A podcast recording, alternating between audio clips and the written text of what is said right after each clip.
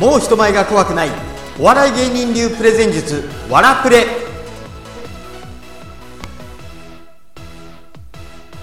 こんにちは。ザ・ニュースペーパーの桑山源です。今日は読書感想文最強説シリーズパート4です。夏休み特別企画として始めたこの読書感想文最強説シリーズなんですけれども今回の4回目で一応この読書感想文シリーズは終わりにしようと思っております。今日お話しするのは読書感想文の就職活動への生かし方。読書感想文と就職活動就活の面接は基本的に同じだという話をしたいと思います。ね。そう言われてもね就職活動の面接と読書感想文って何が関係あるのって思うと思うんですよ。思うと思うんです。ね。過去3回の動画をご覧いただくと分かるんですけれども私の仮説です。仮説ですけれども読書感想文は感想を書くんではないという仮説を立てております。じゃあ何を書くのかというと読書感想文はその本の面白さのおすすめ文を書くという話をしています。じゃあこれ就職活動の面接でどういうふうに活かせるのって言ったら話は単純です。本をおすすめしていたのを今度は自分をおすすめするに変えればいいだけの話なんですよ。ね。この本めっちゃ面白いから一回ちょっと読んでみ。えー、マジでそれ本当に面白そうって思わせるような文章を書ければ今度は僕がどんだけあのおすすめなのかっていうことを言えばいいだけなんです。ただ、ただここで一つ陥りがちなミスがあるんですよ。それは自分をおすすめするのをあまり前面に出しすぎると鼻につくんです。それはそうですよね。あの、彼氏と付き合う、彼女と付き合うときに、俺めっちゃいいやつで、めっちゃおすすめだよ。ほんと、俺を選ばないと損だよってグイグイ来られたら結構引きません？ね。引きますよね。ですので、これをさりげなくおすすめするっていうところが今回のポイントになります。じゃあまずその前段階として、就職活動の面接で、ダメな面接の例っていうのを考えてみましょう。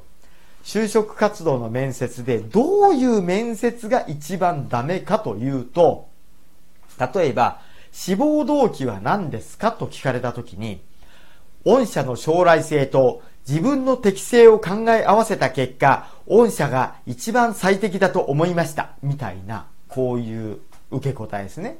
よくやりがちなんですけども、こういう受け答え。これがダメだっていうのはずっと言われてんだけど、他に言うことがなくてつい言ってしまう。これ何がダメかというと、読書感想文に例えると非常によくわかるんです。おすすめポイントとかはいろいろ言っているつもりになっているんだけども、それって何かっていうと、出版社の人が書いているキャッチコピーをそのまんま借りてきて書いただけなんですよ。読書感想文で言うと。えー、スリルとサスペンス溢れる刑事ドラマが今ここに、みたいなことをそのまんま、この本はスリルとサスペンスが溢れている刑事ドラマなんです。って言ったところで、はあ、みたいな話になるじゃないですか。ね。じゃあその刑事ドラマスリルとサスペンス溢れる刑事ドラマのその本を読んで、あんたどう思ったの？なんでそこに惹かれたの？っていうところの方が知りたいわけなんですよね。就職活動の面接も一緒なんです。志望動機を聞かれたりとか、まあ、最近コンプライアンスがあの非常にうるさく言われているのであまり個人的な情報は聞かないようにしているらしいんですけれども僕が就職活動をしていた、え、28年前は家族構成を聞かれたりとか、あとは、兄弟いるんですかなんて聞かれることもあったんですね。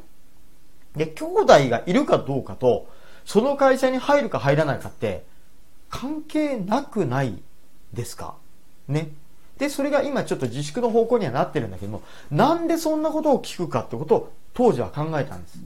その時に思ったのが、家族構成を知りたくて聞くわけじゃなくて、兄弟がいるかいないかを知りたくて聞くわけじゃなくて、そこからそれを通してあなたの人間性を聞きたいんだってことに気づいたんです。そっからはね、正直言います。破竹の快進撃でした。もうね、受ける企業、受ける企業、結構受かりました。はい。なんでそれを聞くんだろうそれにタグ付けして自分のどういうところをそれとなくアピールすればいいんだろうってことに気がついたら、就職活動ね、あれよあれよという間に最終面接までどんどん行きました。で、ここで大切なのは何かというと、読書感想文で言うところの出版社のおすすめ文を書いただけの文章ではなくて、あなたがどういうふうに思ったのか、あなたはどんな体験をしてそういうふうに思ったのかっていう一時情報を出すことなんですね。ですから、志望動機を聞かれた時に、実はね、僕はこういうことをやっていたんです。こういうことを思ったんです。みたいなことの自分の体験談からタグ付けして志望動機に結びつけるってことは大事なんですよ。これのやり方は読書感想文と全く同じ手法です。その時に、じゃちょっとね、えー、ずるいテクニックと言えるのかどうかわかりませんが、マーケティングのコピー文を書くときのテクニックを一つお教えしましょう。これはマーケティングのコピー文を書くときによく言われている言葉で、Why me, Why you, Why now っていうのが言われてるんです。どういうことか。Why me? なぜ私がそれを買わなきゃいけないのか。なぜその商品を私が買う必要があるのか。Why you? じゃあ、買う理由は分かった。でもなんであなたなんであなたの企業から買わなきゃいけないのか ?Why now? その商品が私が買う理由も分かった。あなたから買う理由も分かったけども、なんで今買わなきゃいけないのか ?Why now?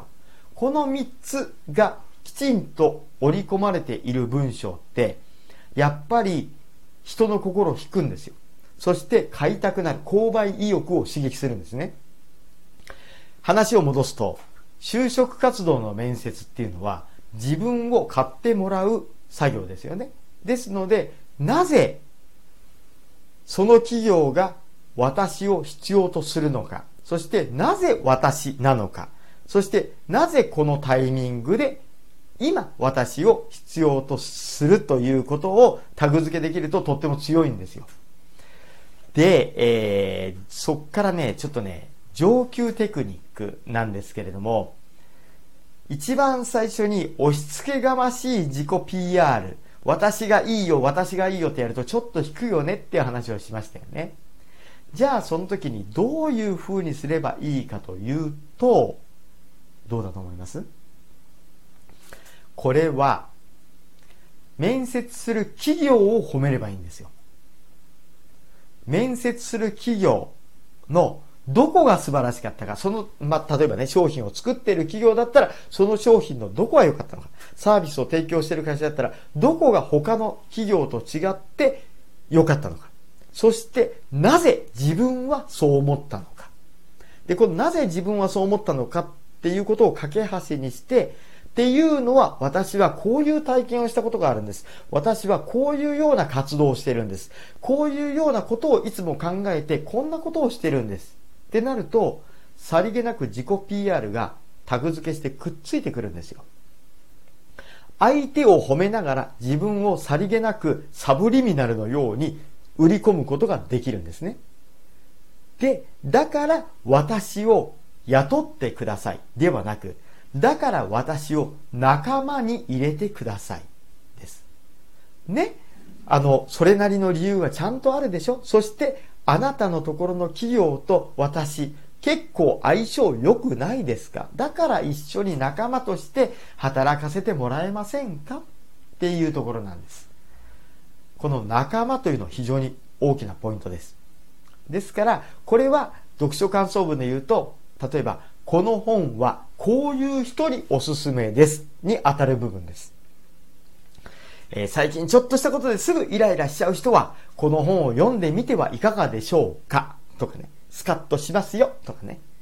えー、最近すぐにちょっとしたことでイライラしちゃう人、この本を読んでみると、相手が自分とは全く違う考え方をしてるんだってことに気づくかもしれませんよ。とか、そういうふうに読書感想文でおすすめポイントになるところを就職活動の面接で活かしてもらえると相手は押し付けがましくなくて、ちょっとこの人、仲間になれそうだな感が増すということなんですね。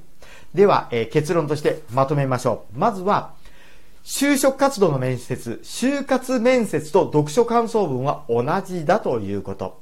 そして、その読書感想文と同じ手法を使って自分を売り込むわけなんですが、その時にちょっと頭の片隅で意識してほしいことは、Why me? Why you? Why now? Why me? Why you? Why now? これを意識する。三つ目、相手の企業の素晴らしさと自分の良さを両方言う。